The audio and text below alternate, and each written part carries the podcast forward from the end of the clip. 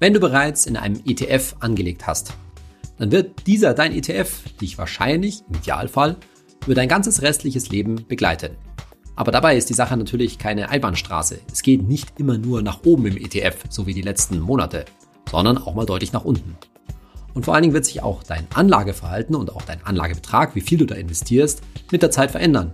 Denn es macht natürlich einen Unterschied, ob du jetzt noch Student bist und mit deinen ersten kleinen ETF-Investitionen angefangen hast oder ob du bereits Arbeitnehmer bist und richtig viel für deine Altersvorsorge da schon angelegt hast oder ob du, die letzte Podcast-Folge, Elternteil bist und mit einem kleinen Sparplan für deine Jüngsten angefangen hast.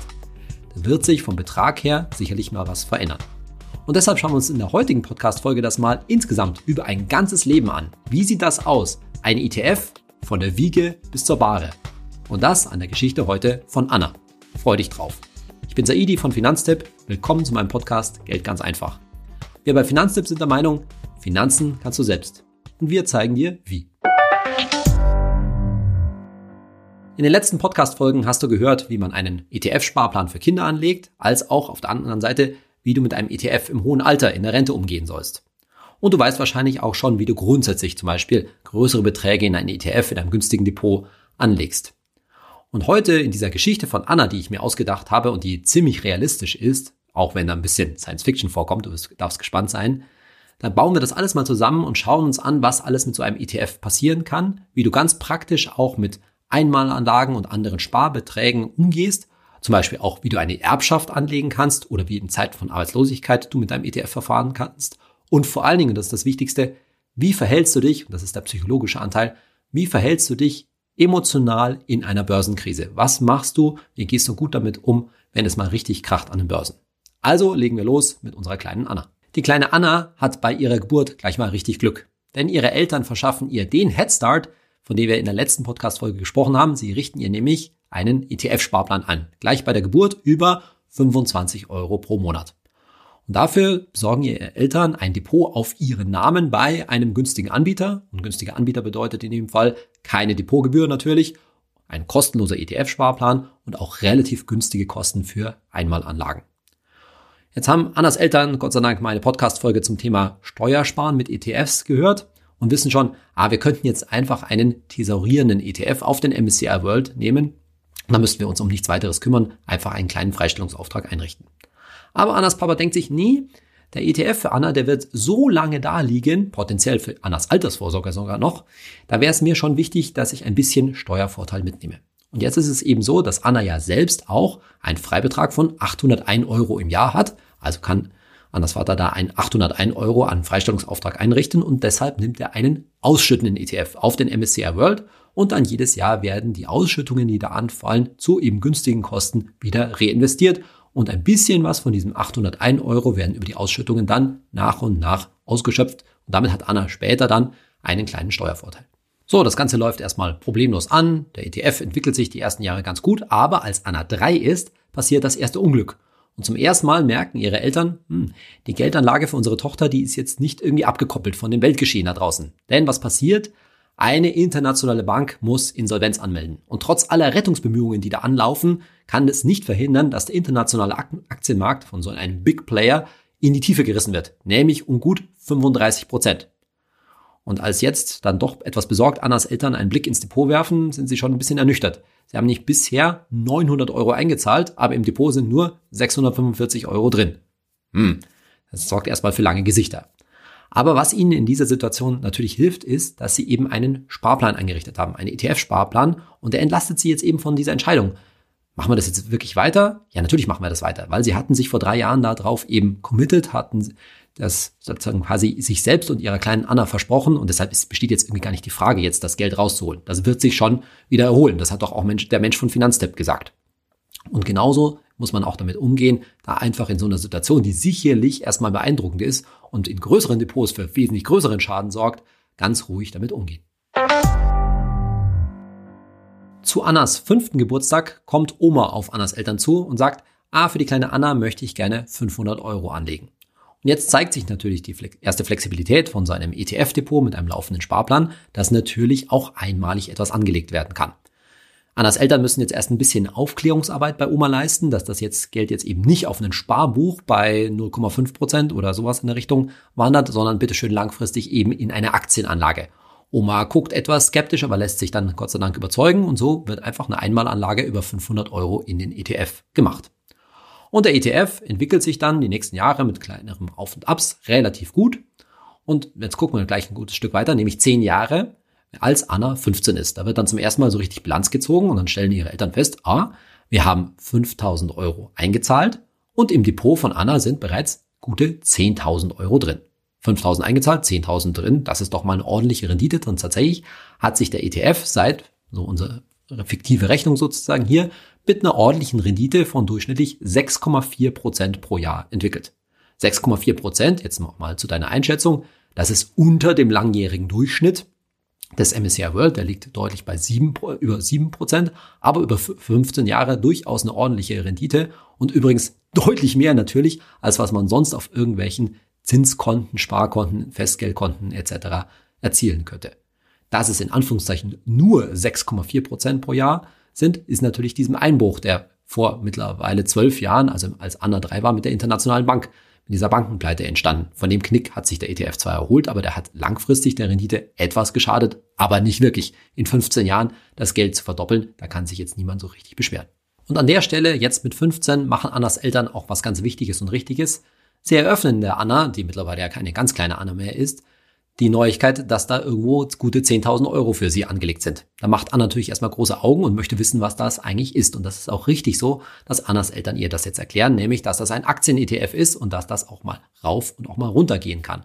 Und vor allen Dingen, neben diesem Bildungsauftrag, den Annas Eltern hier eben erfüllen, klären Sie mit ihr, wie soll das eigentlich weitergehen mit dem Geld? Denn, liebe Anna, in drei Jahren gehört das Geld dir. Was soll denn damit werden? Muss Anna schon mal ein bisschen überlegen und vor allen Dingen wird, geht dann die Diskussion los, ob dieses Geld dann womöglich fürs erste Auto draufgehen soll. Aber Anna, die hat das jetzt langsam verstanden, was da, um es da geht mit den Aktiengeschichten und so weiter und dass das langfristig zu sehen ist. Und sie hat natürlich auch Lust, dass aus den 10.000 Euro deutlich mehr noch werden. Also entscheidet sich in Absprache mit ihren Eltern, dass sie das Geld wahrscheinlich oder zumindest nur kleine Teile davon braucht, auf jeden Fall nicht das ganze Geld auf den Kopf hauen wird. Sonst wäre jetzt die, der richtige Zeitpunkt, das Geld sicherlich runterzuholen und irgendwo auf einem Tages- oder Festgeld auch zu parken, sondern nein, wir lassen das drin. Und die Entscheidung, die kommt auch nicht wirklich zu früh. Denn in unserer Geschichte, da sieht's mit 16 jetzt das nächste Mal richtig schlecht aus. Da rutscht nämlich die Weltwirtschaft, die sich in den letzten Jahren offensichtlich ziemlich gut entwickelt hat, jetzt dann in eine Rezession. Und zwar eine ziemlich tiefe Rezession. Es läuft einfach nicht mehr so gut. Und deshalb geben auch die Aktienkurse ziemlich schnell nach, nämlich um 40 Prozent. Ganz schön heftiger Einbruch. Anna kriegt das mittlerweile mit. Die guckt ab und zu mal dann auch in dieses Online-Banking rein. Sie kann zwar da nichts machen, aber sie schaut auf das Depot drauf und sagt sich, uh, da ist jetzt aber doch mal eine dicke rote Zahl äh, da. Aber sie hat ja eben gelernt, dass man das jetzt in Ruhe so, se so sehen muss und deshalb wird da jetzt auch weiterhin nichts dran gemacht, sondern ganz normal die 25 Euro Sparplan laufen weiter rein. Als Anna 18 wird, also volljährig wird, erhält sie vollen Zugriff auf ihr Depot. Also da haben ihre Eltern in dem Sinne nichts mehr mit zu tun. Und da schaut sie rein und stellt fest, hm, 8000 Euro drin. Das findet sie jetzt nicht so berauschend, denn da waren ja schon mal 10.000 Euro drin, aber da wirkt sich halt diese wirtschaftliche Rezession, wie wir gerade gehört haben, doch ziemlich aus. Und eine Sache, an die hat Anna jetzt halt einfach nicht gedacht, nämlich zwar kein Auto, aber Thema Führerschein. Ein Führerschein, der ist halt doch ziemlich teuer und da fehlen ihr jetzt für ihren Führerschein insgesamt einfach 1000 Euro. Und jetzt muss sie einen Kompromiss eingehen, auch wenn sie da sozusagen jetzt in den letzten Jahren ein bisschen Verlust gemacht hat. 2000 Euro sozusagen runtergegangen, das Depot. Geld braucht sie jetzt einfach holt sie 1000 Euro runter. Sie verkauft einige ETF-Anteile im Gegenwert von 1000 Euro und kann sich damit ihren Führerschein bezahlen. Aber das ist ja noch ein vernünftiger Kompromiss, denn wie schon mit ihren Eltern vor ein paar Jahren besprochen, löst sie das Depot eben nicht ganz auf, weil das wäre jetzt in dieser Phase eine ziemlich schlechte Idee. Mama und Papa überweisen ihr weiterhin die 25 Euro im Monat, sodass der Sparplan weiterlaufen kann. Und die 1000 Euro, die sie runterholt, dank dessen, dass ihr Vater da ja auf einen ausschüttenden ETF gesetzt hat und dann immer sozusagen die ähm, Dividenden, die Ausschüttungen reinvestiert hat, sind diese 1000 Euro auch komplett steuerfrei. Also das heißt, 1000 Euro, für 1000 Euro werden verkauft und da wird keine Abgeltungssteuer abgezogen. Wenig später geht Anna erstens zum Studieren und hat zweitens ihren ersten eigenen richtigen Nebenjob. Und auch wenn sie jetzt als Studentin nicht gerade viel Geld übrig hat, weiß sie doch, hm, ich möchte etwas für meinen Vermögensaufbau tun. Ich möchte mit diesem ETF, da tut mir langfristig Gutes, da möchte ich selber auch was dazu tun. Also schafft sie es, 25 Euro im Monat sich quasi vom Mund abzusparen, ohne dass sie jetzt als Studentin gar nicht mehr leben kann. Nimmt also ihre eigenen 25 Euro jeden Monat und die 25 Euro von ihren Eltern und erhöht ihren ETF-Sparplan auf 50 Euro. Weil sie weiß schon, hm, Zinseszinseffekt, jetzt wo ich gerade mal 20 bin, das wirkt sich langfristig positiv auf, aus. Und während ihres Studiums, da gibt ihr quasi ihr Depot und ihr ETF auch recht, der entwickelt sich nämlich nach dieser schweren Krise, die wir vor einigen Jahren hatten, relativ positiv und steigt ganz fleißig an. Mit 25 ist Anna mit dem Studium fertig und hat ihren ersten eigenen vollwertigen Job, Berufseinstieg. Und wir tun jetzt mal so, dass mit 25, das sei jetzt mal praktisch heute, also vor allen Dingen heutige Preise, der heutige Stand. Anna, die verdient am Anfang noch relativ überschaubare 1700 Euro netto im Monat und weiß jetzt schon, hm, jetzt muss ich für meine alte, eigene Altersvorsorge etwas mehr tun und deswegen stockt sie ihren ETF-Sparplan jetzt wieder auf und zwar immerhin auf 200 Euro, weil sie hat so ein bisschen im Kopf, ah, der Mensch von Finanztipp hat mal gesagt, 15 Prozent vom Netto, so 200 Euro, das kriege ich noch einigermaßen hin. Denn sie hat das schon begriffen, ne? Zinseszinseffekt und so weiter. Sie muss halt jetzt schon auch an ihre Altersvorsorge äh, denken. Was sie zusätzlich motiviert, ist eben, dass der ETF jetzt ganz gut gelaufen ist. Und wenn man sich jetzt die Bilanz anschaut, die hat sie vielleicht jetzt nicht so genau im Kopf, aber wir haben es natürlich ausgerechnet. Es sind jetzt insgesamt gute 10.000 Euro in ihren ETF eingezahlt worden. Und der ETF-Depot ist aber gute 26.000 Euro wert. 10.000 Euro eingezahlt, 26.000 Euro drin, das ist doch mal richtig, richtig positiv. Und die durchschnittliche Rendite auf den ETF beträgt seit Annas Geburt 5,8 Prozent pro Jahr. 5,8 Prozent pro Jahr. Da sieht man wieder ein bisschen die Auswirkungen dieser Wirtschaftsrezession, als Anna 16 war. Die macht sich immer noch bemerkbar. Und die 5,8 Prozent, die sollen dir halt auch sagen, dass wir jetzt in dem Beispiel nicht unrealistisch gerechnet haben, sondern das ist jetzt durchaus nach 25 Jahren mit diesem Sparplan absolut realistischer Wert. 10.000 eingezahlt, 26.000 wert. Außerdem macht Anna jetzt mit zum Berufseinstieg mal Folgendes. Sie schmeißt einen Zinseszinsrechner im Internet an. Und da gibt sie ein, ja, ich habe jetzt 26.000 Euro angelegt und ich spare jeden Monat 200 Euro. Wenn sie da jetzt eine durchschnittliche Rendite vom ETF unterstellt, dann weiß sie, dann kommen da mit 67, also in 42 Jahren, rund 500.000 Euro, irgendwas in der Größenordnung raus rund 500.000 Euro. Das hört sich jetzt für Anna im ersten Moment mal ziemlich beruhigend natürlich an, sehr erfreulich. Aber sie weiß schon, ah, da ist noch das Thema Inflation. Die 500.000 Euro, wenn ich in Rente gehe, die sind nicht mehr so viel wert. Und wenn sie jetzt zwei Prozent Inflation wieder zurückrechnet mittels dieses Zinseszinsrechners, dann weiß sie, oh, diese 500.000 Euro, die sind in heutigen Werten nur 220.000 Euro circa wert. Also weniger als die Hälfte. So viel wird das Geld in 42 Jahren wahrscheinlich entwertet. Und 220.000 Euro ist natürlich auch kein Pappenstiel, ist auch gut, aber sie weiß schon, sie merkt schon, oh, das ist jetzt auch wieder nicht so viel. Das reicht vielleicht noch nicht. Da muss sie vielleicht noch mal etwas mehr tun für ihre Altersvorsorge. Außerdem erinnert sie sich jetzt an eine steuerliche Sache, die ihr Vater mal erklärt hat, nämlich, dass es jetzt so langsam die Zeit ist, mal von einem ausschüttenden ETF auf einen thesaurierenden ETF zu wechseln. Denn in dem ausschüttenden ETF, da liegen jetzt eben die 26.000 Euro drin und die Ausschüttungen, die fangen jetzt so langsam an, die 801 Euro Freibetrag jedes Jahr voll auszunutzen. Und deshalb sollte das jetzt nicht mehr so wahnsinnig viel mehr werden. Und deshalb macht sie einfach Folgendes. Sie sucht sich einen praktisch gleichen thesaurierenden ETF auf den MSCI World aus und darauf lässt sie ihre 200 Euro Sparplan laufen und die 26.000 Euro, die bleiben einfach in dem ausschüttenden ETF liegen, denn die verursachen ja keine zusätzlichen Kosten. Die TER, die Kostenquote des ETF, liegt meinetwegen bei 0,3 Prozent und die fällt an auf die 26.000 Euro, ganz egal, ob die in dem ausschüttenden ETF drin sind oder ob die jetzt in einem thesaurierenden ETF drin sind. Aber was eine schlechte Idee wäre, jetzt die 26.000 Euro insgesamt zu verkaufen und jetzt gleich die Steuer auf den Gewinn zu zahlen. Sondern das kann sie sich jetzt erstmal sparen, die kann sie ruhig liegen lassen und dann hat sie halt zwei ETFs auf den gleichen Index im Depot, aber kostentechnisch macht das keinen Unterschied sie nutzt weiterhin den Steuervorteil mit dem ausschüttenden ETF ein wenig aus. Und der thesaurierende, der wächst halt jetzt mit der Zeit an. Übrigens jetzt für den weiteren Fortgang dieses Podcasts, dieser Podcast-Folge, habe ich die beiden ETFs einfach zusammengerechnet. Wir tun so, als ob die sich gleich gut entwickeln, denn sie sind ja beide auf den MSCI World und auch in der Praxis ist das so, dass sich solche ETFs, wenn man die Ausschüttungen mit einrechnet, nicht groß unterscheiden. Ein paar Jahre später setzt sich Anna mit ihrem Freund, mit Ben hin und überlegen, die beiden überlegen mal zusammen, ob eigentlich für später, da sie jetzt schon gemeinsame Pläne für die Zukunft haben, eine Immobilie für sie zusammen, ein Eigenheim, ein Haus zu kaufen, ein Haus zu bauen, für sie in Frage kommen. Und es ist auch wirklich Zeit, und das weiß Anna auch, jetzt sich darüber Gedanken zu machen, denn in ihrem Depot sind mittlerweile gut 40.000 Euro drin. Und es wäre jetzt ziemlich ärgerlich, wenn, das hat Anna jetzt schon mal mindestens einmal mitgekriegt, nämlich mit 16, eine richtige, ein richtiger Einbruch käme und die 40.000 Euro irgendwie auf die Hälfte zusammenschrumpfen. Denn die 40.000 Euro, das wäre das Eigenkapital für ihr Haus. Und wenn das, selbst jetzt, wenn das erst in drei oder in fünf Jahren anstünde, jetzt ein Haus zu kaufen, ein Haus zu, pla äh, zu planen, dann wäre es jetzt Zeit, dieses Eigenkapital vom ETF runterzuholen und sicher auf zum Beispiel Tagesgeld und Festgeld zu parken, damit da nichts mehr passieren kann und da auch kein Risiko eingegangen werden. Also Anna hat diese Lektion gelernt, sich über dieses Thema eigene Immobilie, zukünftige Wohnsituation frühzeitig Gedanken zu machen. Aber nach ein bisschen Diskussion mit Ben entscheiden sich die beiden tatsächlich gegen eine eigene Immobilie. Denn zum einen wissen sie noch nicht, wie sich ihre eigene Jobsituation weiter äh, verändern könnte. Das heißt, es kann sein, dass sie auch nochmal wegziehen müssen. Und dann wäre so eine Immobilie ein bisschen der Klotz am Bein. Und außerdem stellen sie fest, ah, jetzt wir beide, beide gute Jobs, viel beschäftigt, wir haben gar nicht so richtig Zeit. Und wenn Sie sich jetzt vorstellen, da kommt noch ein Kind oder sowas dazu, dann haben sie einfach beide nicht so richtig Lust, sich um ein Haus und einen Garten und das alles, was dazugehört, zu kümmern. Insbesondere Anna weiß, ah, da lebe ich eigentlich mit meinem ETF viel beruhigter, muss nicht so viel Zeit investieren, eigentlich fast, eigentlich fast gar keine.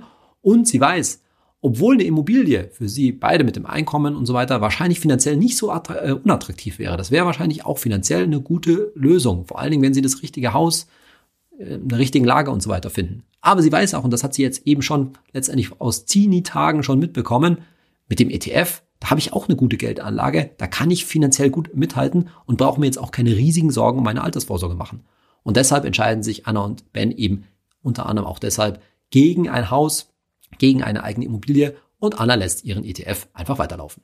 Die nächsten Jahre, bis Anna 31 ist, ist richtige Boomphase an den Börsen. Der ETF entwickelt sich sehr stark und deshalb steigt Annas Depot auch relativ schnell auf 68.000 Euro an. Wieder bis von Annas Geburt gerechnet sind das im Durchschnitt in ihrem ETF 6,6 Prozent pro Jahr. Auch das sollte wieder zeigen, 6,6 Prozent pro Jahr, dass wir jetzt hier nicht unrealistisch gerechnet haben, sondern dass die 68.000 Euro durchaus absolut im Bereich des Möglichen sind. Aber jetzt passiert Folgendes. Ein Land in Asien, das hat quasi den Bogen überspannt, sich überschuldet und bricht fast über Nacht in sich zusammen. Und das reißt die gesamte internationale Finanzwirtschaft in die Krise. Es kommt sogar zu einer Währungsreform und das führt zu einem schon lange nicht mehr dagesehenen Absturz an den Börsen, nämlich um 53 Prozent. Und die folgende wirtschaftlichen Probleme, die Rezession und so weiter, die führen sogar dazu, dass Anna ihren Job verliert. Die wird arbeitslos. Und das Erste, was sie jetzt machen muss, weil sie natürlich nicht mehr so viel Geld zur Verfügung hat, ist, dass sie ihren Sparplan, ihren ETF-Sparplan, die 200 Euro nicht mehr, sich nicht mehr leisten kann und den stilllegen kann. Das ist natürlich eine, wieder ein guter Vorteil so eines ETF-Sparplans, wenn es dann mal wie jetzt richtig reinregnet, Anna knapp bei Kasse ist, dann kann sie einfach den ETF-Sparplan auf Null setzen. Das hat natürlich keine in dem Sinne negativen Auswirkungen, kostet auch nichts, abgesehen davon, und sie kann das auch sofort machen, abgesehen davon, dass sie natürlich nicht mehr so viel einzahlt. Ansonsten ist Anna aber Gott sei Dank so schlau, weil sie sich jetzt eben an ihr Depot über so viele Jahre schon gewöhnt hat, dass sie an das eigentliche Geld, an das Depot nicht rangeht. Was aber schon schwierig ist, denn die 68.000 Euro sind auf gut 30.000 Euro zusammengeschrumpft. 53 Prozent Verlust eben. Und selbst für eine langjährige ETF-Sparerin wie Anna sind das jetzt keine leichten Nächte, wenn sie dann an ihr Depot denkt. Als Anna 35 ist, bekommen Anna und Ben eine kleine Tochter. Und Anna und Ben sind nicht verheiratet und trotzdem müssen sie jetzt mal ein bisschen gemeinsam planen, neben vielen anderen Sachen, die natürlich rund um so eine Geburt entstehen, wie soll eigentlich das Finanzielle geklärt werden? Und dabei eben auch das Thema Altersvorsorge. Denn Anna und Ben, die beschließen, dass Anna sich etwas mehr um die kleine Tochter kümmert, etwas mehr zu Hause bleibt, etwas mehr Kindererziehung macht. Und da muss natürlich mit, mit Annas Altersvorsorge etwas passieren. Und da sieht Ben auch relativ schnell ein, dass er jetzt die Altersvorsorge für Anna, zumindest für die erste Zeit, weiter bezahlen sollte. Das heißt, Ben bezahlt die 200 Euro ETF-Sparplan, die sich Anna jetzt nicht mehr leisten kann und überweist Anna ganz einfach monatlich das Geld. Und das kann auch eine ganze Weile so, wei so weiterlaufen. Und wir gehen jetzt mal von aus, mit 39, da steht Anna wieder einigermaßen gut im Job da und bekommt jetzt sogar mal eine ordentliche Gehaltserhöhung. Und an der Stelle weiß sie, jetzt muss sie mal noch etwas mehr für ihre Altersvorsorge tun und deswegen stockt sie ihren ETF-Sparplan einfach mal auf 300 Euro im Monat auf. 300 Euro im Monat, das klingt jetzt erstmal gut, aber Denk mal dran, wir haben ja gesagt, als Anna 25 war, das sind sozusagen heutige Werte. Jetzt von 25 aus gesehen, Anna jetzt 14 Jahre älter, 39, da sind 300 Euro gar nicht mehr so viel. Das wären in heutigen Werten etwa 230 Euro. Und da merkt man schon, warum diese Aufstockung sozusagen des ETF-Sparplans auch sinnvoll ist. Bis zu diesem Zeitpunkt war der ETF praktisch die ganze Zeit fast im Krisenmodus. Das heißt, Über gute fünf Jahre waren die Kurse ziemlich niedrig gewesen, also eben eine schwierige Phase für Anna, mit den schweren Nächten angesprochen, wo ihr Depot im Minus war. Aber dann kommt diese Erholungsphase, die sich jetzt abzeichnet an den Börsen, nachdem diese große, dieser große Einbruch mit der Währungsreform überwunden ist. Und dann überschreitet Annas Depot tatsächlich schon die Hunderttausender Marke. Obwohl der ETF übrigens noch gar nicht wieder seinen Höchstkurs erreicht hat. Aber Anna hat ja mit Bens Hilfe letztendlich auch da die ganze Zeit weiter gespart und dadurch auch bei relativ niedrigen Kursen eingekauft. Die Gesamtrendite mal wieder, wieder der Reality, Check sozusagen, beträgt übrigens seit Beginn, seit Annas Geburt 4,9 Prozent. Und da sieht man auch wieder, die 100.000 definitiv nicht übertrieben, auch wenn das jetzt wieder von 25 gerechnet natürlich heute in 16 Jahren ist. Und da sind auch 100.000 Euro nicht mehr ganz so viel Geld, sondern wären in heutigen Werten etwa 75.000 Euro.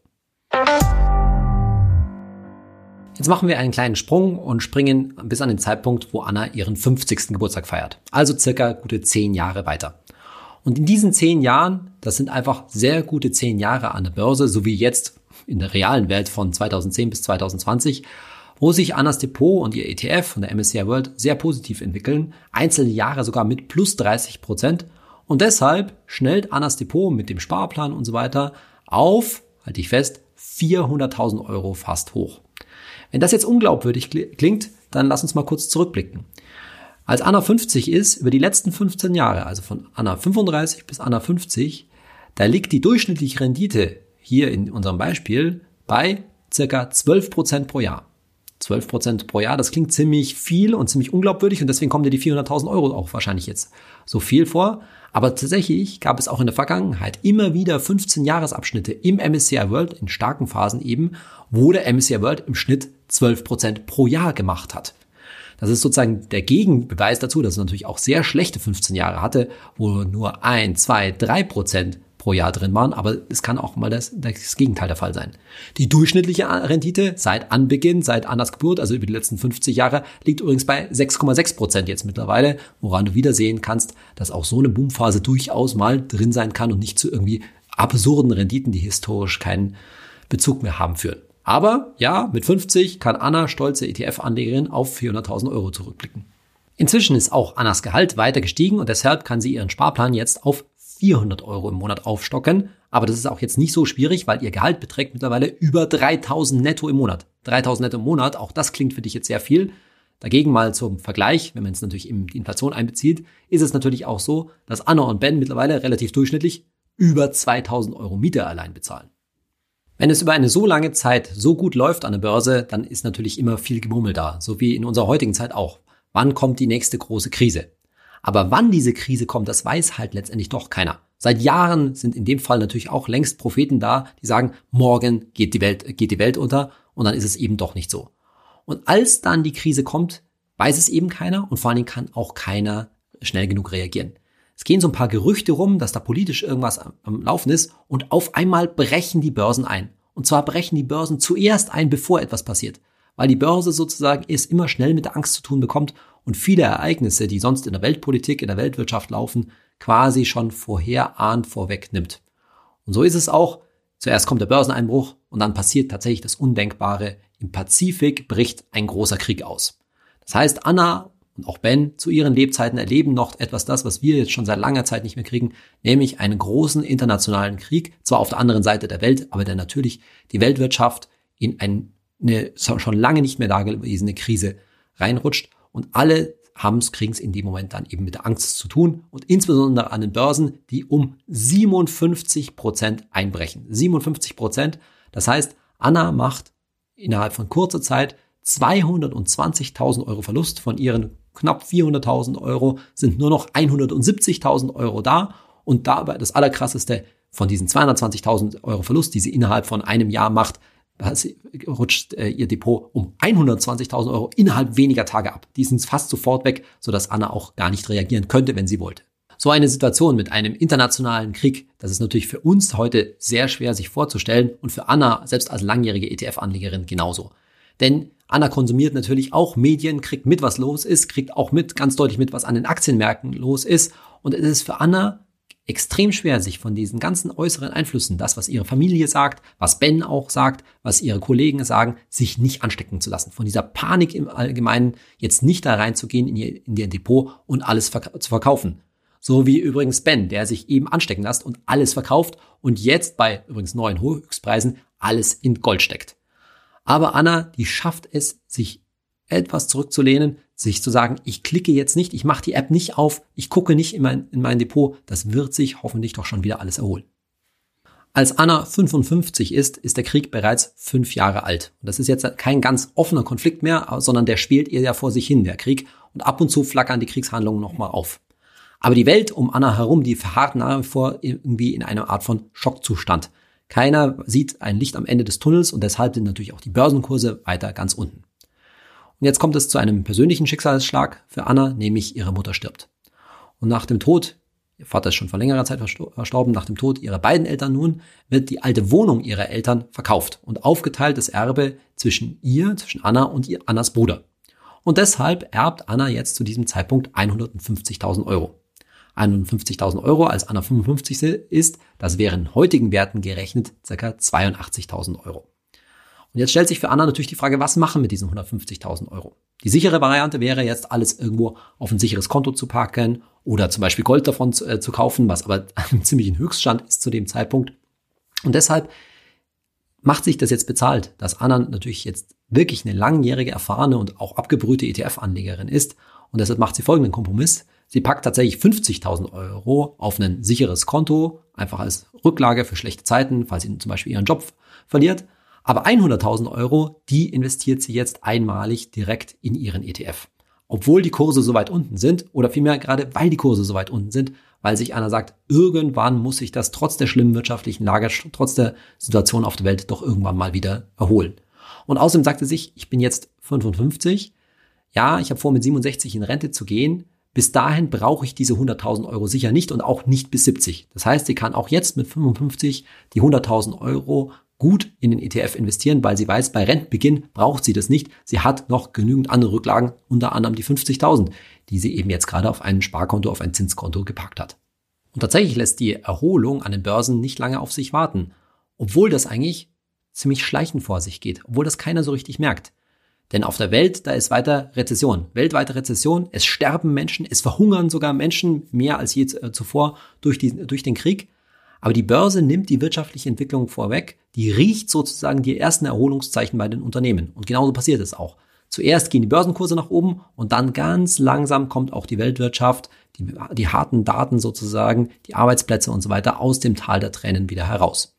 Und so geht es vonstatten, dass sich dann Annas ETF über die nächsten zwölf Jahre, bis sie nämlich dann 67 ist, richtig gut entwickelt. Ihr Sparplan mit den 400 Euro, der läuft die ganze Zeit weiter und der juckt Anna von, bei ihrem steigenden Gehalt auch nicht mehr groß. Und das Ergebnis davon ist, dass Anna mit 67 tatsächlich auf einem Depot von, halte ich fest, einer guten Million Euro zurückblicken kann. Guten Million Euro jetzt im Depot, nachdem sich eben in so einer Erholungsphase über die letzten zwölf Jahre jetzt der ETF richtig gut erholt hat. Die Frage ist natürlich, eine Million Euro mit 67, wie viel ist das eigentlich noch wert? Das weißt du jetzt vielleicht schon, denn die 67, die sind natürlich vom heutigen Standpunkt aus 42 Jahre entfernt und dann weißt du schon ungefähr die Hälfte, sogar etwas weniger als die Hälfte, tatsächlich diese eine Million Euro, die Anna dann mit 67 im Depot hat, wären nach heutiger Kaufkraft etwa 430.000 Euro. Jetzt machen wir wieder den Reality Check. Das heißt, die Frage, sind diese eine Million, die Anna mit 67 hat, überhaupt realistisch? Wenn wir uns jetzt Annas ETF anschauen, der hat über diese 67 Jahre seit Annas Geburt eine durchschnittliche Rendite von 5,4 Prozent pro Jahr hingelegt. 5,4 Prozent pro Jahr. Immerhin, muss man ja sagen, denn muss mal kurze Revue passieren lassen, was da in der Zwischenzeit alles passiert ist. Kriege, Währungsreform, internationale Bankkrisen und so weiter und immerhin trotzdem noch, immer wieder trotz Abstürzen von über 50 Prozent, eine positive Rendite von durchschnittlich 5,4 Prozent pro Jahr. Aber, und das ist eben der Reality-Check, damit sind wir immer noch gutes Stück unterhalb der durchschnittlichen Rendite, die der MSCI World langfristig hingelegt hat. Die liegt nämlich deutlich über 7% jetzt in der realen Welt. Und in unserer kleinen Simulation, in unserer kleinen Geschichte von Anna, sind es eben nur 5,4% woran du sehen kannst, dass die eine Million in Annas Depot durchaus realistisch sind. Jetzt könnte man noch sagen, naja, Anna hat ja auch wirklich Mut bewiesen, hat zum Beispiel die 100.000 Euro da zu günstigen Kursen rein investiert. Das ist richtig. Und jetzt schauen wir uns kurz mal den Unterschied an zwischen der Rendite, die der ETF per se gemacht hat. Also wenn man am Anfang einfach 1000 Euro reingeschossen äh, hätte, wie viel wäre das dann nach 67 Jahren gewesen? Das wären dann eben, äh, hätte sich verzinst, aufgezinst mit 5,4 Prozent pro Jahr. Annas persönliche Rendite, die mal mehr eingezahlt hat, mal weniger, dann ihren Sparplan erhöht hat, mal was rausgenommen hat und so weiter, liegt immerhin schon bei 5,7 Prozent ohne die Erbschaft, ohne die 100.000 Euro eingerechnet. Wenn wir jetzt noch die 100.000 Euro einrechnen, wo sich Annas Mut definitiv ausgezahlt hat. Denn dass sie mit 55 diese 1000 Euro, diese 100.000 Euro investiert hat, die haben sich über die letzten zwölf Jahre verdreifacht. Und jetzt diese 100.000 Euro eingerechnet, liegt Annas Rendite, persönliche Rendite mit ihrem ETF bei 6,1 Prozent pro Jahr. Und da sieht man schon, wie sich natürlich der Mut von Anna ausgezahlt hat, aber dass das jetzt auch wiederum keine völlig unrealistischen Zahlen sind. Dass Anna den allergrößten Teil ihres Geldes, nämlich eine Million Euro, in ihrem Depot in einem Aktien-ETF liegen hat, mit 67 immer noch, das ist natürlich dem Umstand geschuldet, dass Anna genau weiß, dass sie jetzt auch in der Rente an diese eine Million Euro nicht auf einmal ran muss. Sie braucht keinen riesenfetzen Batzen Geld, sondern sie fängt jetzt an, diese eine Million Euro Stück für Stück abzutragen, abzugraben. Sie braucht halt jeden Monat etwas. Das heißt aber gleichzeitig auch, dass ein großer Teil dieses Geldes nach wie vor im ETF drin liegen bleiben kann. Wenn sie etwas weniger Risiko eingegangen wäre, dann hätte sie jetzt sozusagen rund um den Rentenbeginn wenigstens Teile dieses Geldes, zum Beispiel auf ein sicheres Sparkonto, auf ein Tagesgeldkonto oder ähnliches verfrachtet. Aber Anna, abgebrühte ETF-Anlegerin, lässt das erstmal drin. Was macht sie jetzt bei Rentenbeginn mit 67? Naja, zunächst mal ihren ETF-Sparplan mit den 400 Euro monatlich, der die ganze Zeit ja noch durchgelaufen ist, den legt sie jetzt erstmal still. Den kann sie sich natürlich in der Rente nicht mehr leisten und ist auch gar nicht notwendig. Sondern im Gegenteil, Sie braucht eigentlich 2000 Euro netto nach Steuern zum Leben. Ja, 2000 Euro, das ist jetzt auch wieder in heutigen Werten gar nicht so viel. Das wäre weniger als die Hälfte, also ungefähr 800 Euro netto. Die braucht sie zusätzlich. So, diese 2000 Euro netto, die verkauft sie also jetzt schrittweise, wir sagen mal jeden Monat aus ihrem ETF, bloß dass sie dann, das sind dann 2000 Euro jeden Monat, 24.000 Euro im Jahr, dass sie dann noch die Steuer einberechnen muss und deshalb muss sie nicht 24.000 Euro, sondern 28.000 Euro jedes Jahr aus ihrem ETF entnehmen. Nochmal kurz zur Erinnerung, was fällt an? 70 Prozent ihres Gewinns muss sie versteuern und das mit 25 Prozent Abgeltungssteuer. Natürlich alles nach heutiger Steuergesetzgebung. Da weiß man noch nicht, wie das in 40 oder 45 Jahren der Fall sein wird. Aber in jedem Fall, sie zahlt immer nur auf ihre Gewinne Steuern und deshalb hat sich die Geldanlage an sich natürlich immer gelohnt. Vielleicht denkst du dir immer noch, ah, die Anna, die hat schon viel Dusel jetzt in eurer Simulation im Leben gehabt, wenn die da bis 67 eine Million Euro im Depot hat. Aber wenn du das denkst, viel Dusel gehabt, dann hör dir mal an, was jetzt als nächstes passiert. Nämlich die nächsten Jahre taucht auf einmal im Internet ein neuartiger Virus auf, ein intelligenter Virus, der, wo sich nach und nach herausstellt, dass der nicht wirklich beherrschbar ist. Und der fängt an, große Teile des internationalen Netzes und damit auch der internationalen digitalen Wirtschaft, die bis dahin natürlich völlig oder sehr stark digital sein wird, lahmzulegen. Vor allen Dingen aus dem Grund, dass sich kein Marktteilnehmer, kein Wirtschaftsteilnehmer sicher sein kann, und das heißt natürlich schon von Smartphone zu Smartphone, ob der, derjenige, mit dem man zu tun hat, ihm nicht auch diesen Virus verpasst. Und diese Unbeherrschbarkeit des, dieses Internetvirus, das zeigt sich so nach und nach. Und deswegen passiert der Börsenabsturz, der jetzt kommt, auch nicht von einem Tag auf den anderen, wie jetzt bei dem Krieg, sondern nach und nach über vier Jahre. Dafür ist er aber umso dramatischer, weil sich diese Auswirkungen in einer digitalen Wirtschaft umso stärker auswirken. Und umso schlimmer sind die Auswirkungen für Anna, nämlich aus zweierlei Gründen. Zum einen war sie eben mutig und hat den, praktisch all ihr Geld weiterhin im Aktien-ETF gelassen.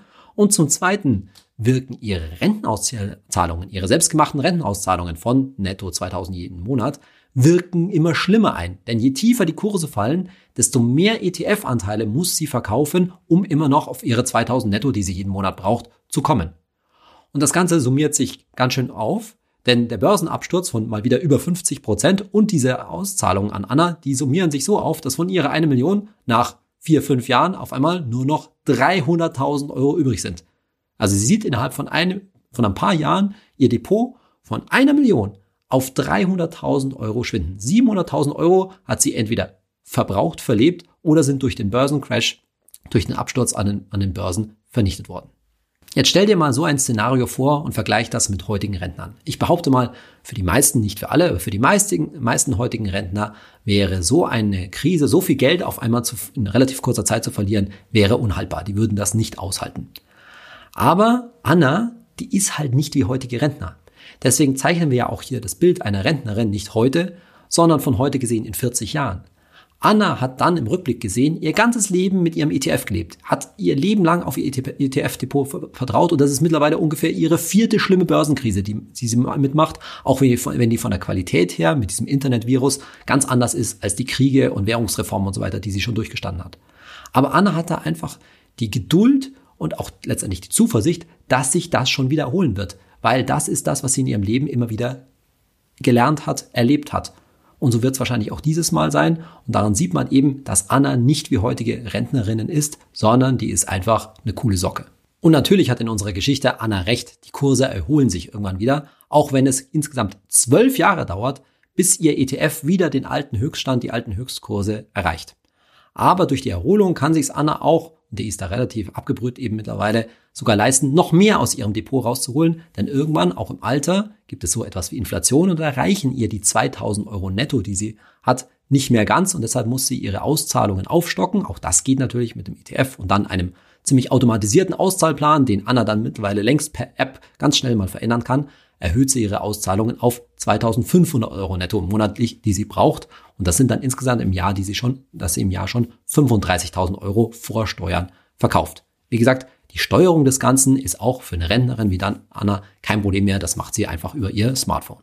In Annas letzten Jahren, da macht der ETF jetzt keine riesigen Sprünge mehr, sondern er entwickelt sich ganz solide.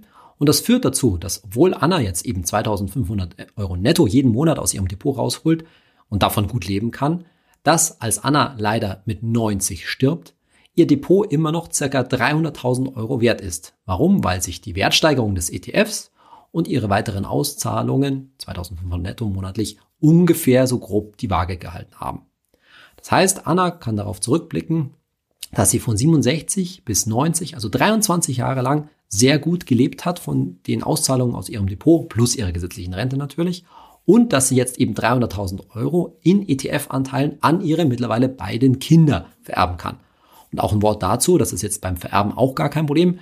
Denn die ETF-Anteile auf dem, auf Annas Depot, die können einfach 50-50 auf ihre beiden Kinder, übrigens dann nach heutigem Gesetz, erbschaftssteuerfrei übertragen werden. Sehr viel einfachere Vererbung übrigens, als das jetzt zum Beispiel in einem Haus oder einer Wohnung der Fall gewesen wäre.